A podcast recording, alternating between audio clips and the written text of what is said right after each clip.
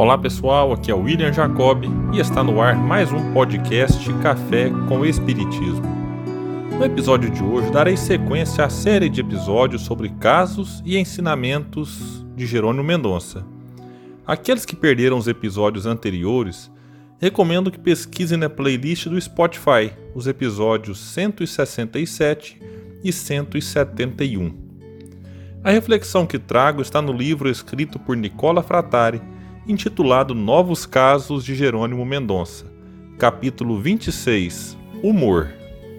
Estando em Tuiutaba, chegando das viagens que fazia por todo o Brasil para palestras e divulgar seus livros, Jerônimo quinzenalmente ia visitar o amigo Chico Xavier na cidade de Uberaba.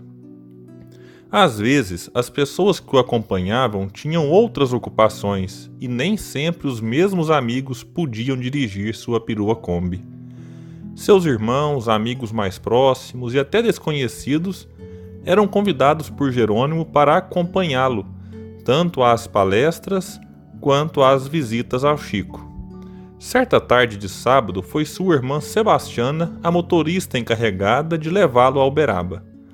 No caminho, mesmo com Jerônimo sorrindo muito, conversando e cantando, Sebastiana dormiu levemente ao volante, pois havia acabado de almoçar. Jerônimo, apesar de cego, sentiu que a perua fez um leve zigue-zague pela pista. Assustado, mas sem querer chamar a atenção da irmã, falou bem alto: Minha irmã, cuidado, preste atenção na pista. Estou indo para Uberaba porque quero falar com o Chico, não é com Emmanuel, não. Todos riram muito com o bom humor inteligente do amigo, e Sebastiana, mais esperta, tratou logo de concentrar-se na direção. Com Jerônimo era sempre assim, minutos de alegria e aprendizado a todo instante.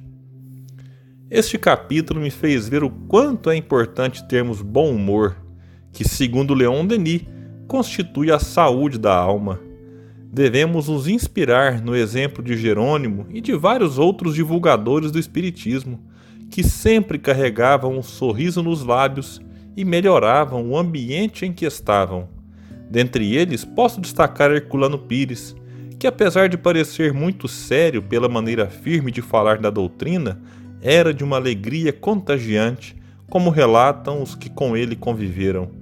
Chico Xavier era outro exemplo neste quesito, assim como nos dias de hoje, Divaldo Pereira Franco, que aos 93 anos de idade esbanja alegria por onde passa. Neste episódio do Café com Espiritismo, trago uma ótima notícia. O bom humor faz bem para o corpo físico. Vejamos alguns benefícios apontados por estudos sérios sobre o assunto: fortalecimento do sistema imunológico, diminuição da pressão arterial, relaxamento dos músculos e diminuição das dores, aumento dos níveis de colesterol bom. Portanto, não percamos a chance de dar uma boa risada, de levar alegria para os outros, mas acima de tudo, de passar a enxergar a vida e até os problemas de uma maneira mais leve e bem-humorada. O simples fato de estarmos estudando o Espiritismo que fala de Deus, da imortalidade da alma, da reencarnação, da mediunidade, de vida em outros mundos e nos mostra as belezas do Evangelho, já deveria ser motivo de muito contentamento e alegria. Valorizemos cada momento e, quando nos sentirmos tristes e abatidos, lembremos de Jerônimo Mendonça, que, apesar das dores e dificuldades, sempre achava um jeito de sorrir e de fazer os outros rirem. No episódio 179 eu retorno com mais um caso e reflexões sobre a vida de Jerônimo Mendonça. Muita paz e até o próximo episódio do Café com Espiritismo.